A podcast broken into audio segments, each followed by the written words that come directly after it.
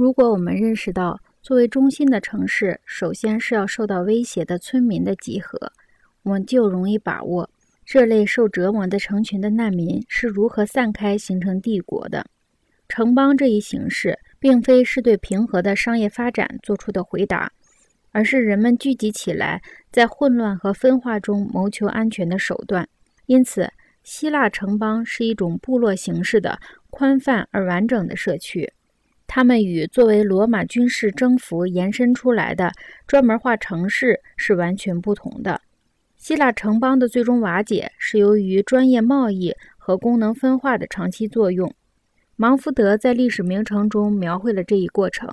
罗马的城市是这样兴起的：中心权力的专门化作用机制。希腊城市的瓦解也是走的这样的路子。城市与乡村贸易时。它立即与乡村形成一种中心边缘结构，这个关系包含从乡村输入原料和初级农业品，用工匠的专业产品与之交换。相反，如果这个城市试图进行海外贸易，那么播种另一个城市中心则比较自然，它不会将海外地区当成它特化的边区或原料供应基地。古希腊人正是这样做的。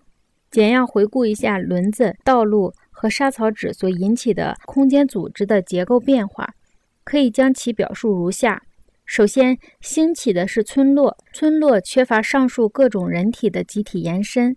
然而，村落已是一种社区形态，它和以渔猎为生的社会形态不同，因为村民也许已经定居，也可能开始有了劳动分工和功能分化。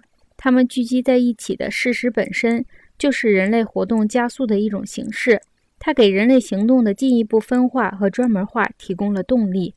这就是轮子作为腿脚这一延伸产生的环境。轮子加速了生产和交换，这也是加剧社区冲突和破裂的环境。冲突和破裂又使人们结成越来越大的聚落，以抗衡其他社区加快步伐的活动。